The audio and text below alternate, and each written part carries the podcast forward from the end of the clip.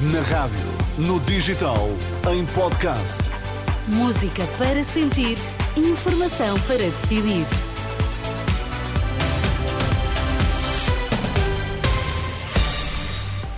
Está tudo postos para as notícias das quatro, com a edição agora do Miguel Coelho. Boa tarde, Miguel. Olá, Sónia, boa tarde. Quais são os temas em destaque, Miguel? Seis meses sempre a subir o desemprego em eh, Portugal, de acordo com os números do Instituto de Emprego e Formação Profissional, conhecidos hoje.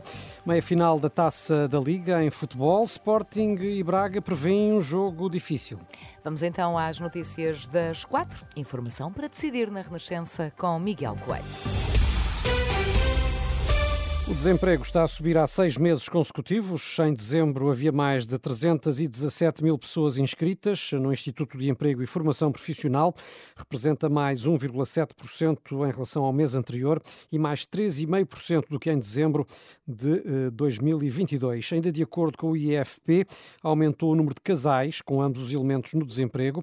É uma subida de 1,8% em termos homólogos. São agora cerca de 5 mil os casais nessa situação. É o valor mais mais alto desde janeiro do ano passado. E Portugal fechou 2023 com um crescimento de 14% nas insolvências face ao ano anterior. Neste caso, são dados da COSEC, a Companhia de Seguro de Crédito. O maior número de falências ocorreu na área metropolitana do Porto, sendo que os distritos de Braga e de Viseu, bem como a Madeira, registaram maior crescimento do número de insolvências que se verificaram especialmente nos pequenos negócios de serviços, construção e retalho. Vão avançar para a greve os trabalhadores da Silopor, empresa responsável pelo armazenamento de mais de metade dos cereais consumidos no país.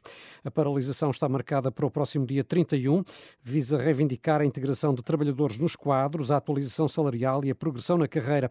De recordar que a empresa com silos em Lisboa, Almada e Santarém está a ser gerida por uma comissão liquidatária detida pelo Estado. O Papa pode ir a Timor-Leste ainda este ano. O convite foi hoje feito pelo presidente timorense, Ramos Horta, que revelou à Renascença que Francisco aceitou.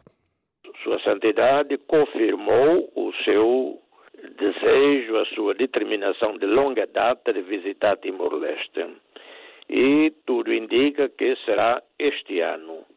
Mas uh, eu não posso, uh, neste momento, ultrapassar. Uh, as duas autoridades protocolares que ainda estão a ver toda a agenda das viagens de Sua Santidade para a região o chefe de Estado timorense José Ramos Horta em declarações à jornalista Carla Fino após uh, o encontro com o Papa Francisco. No futebol, o técnico do Sporting diz que é obrigatório vencer títulos este ano. Rubén Amorim quer começar já pela taça da Liga. Na conferência de imprensa de antevisão da meia-final de amanhã, diante do Sporting de Braga, o técnico dos Leões antecipa, contudo, dificuldades. É um jogo muito difícil, as duas equipas querem chegar à final para ganhar um título. Uh, para nós é um, obrigatório vencer títulos este ano e, portanto, queremos, queremos começar já um, e vamos tentar aproveitar esta oportunidade. Também o treinador do Braga reconhece a exigência da partida de amanhã e a qualidade do adversário, desde logo o avançado Guioqueres. É um jogador de destaque na equipa do Sporting, é um jogador que tem feito a diferença em termos ofensivos, naquilo que trabalha, naquilo que provoca desgaste.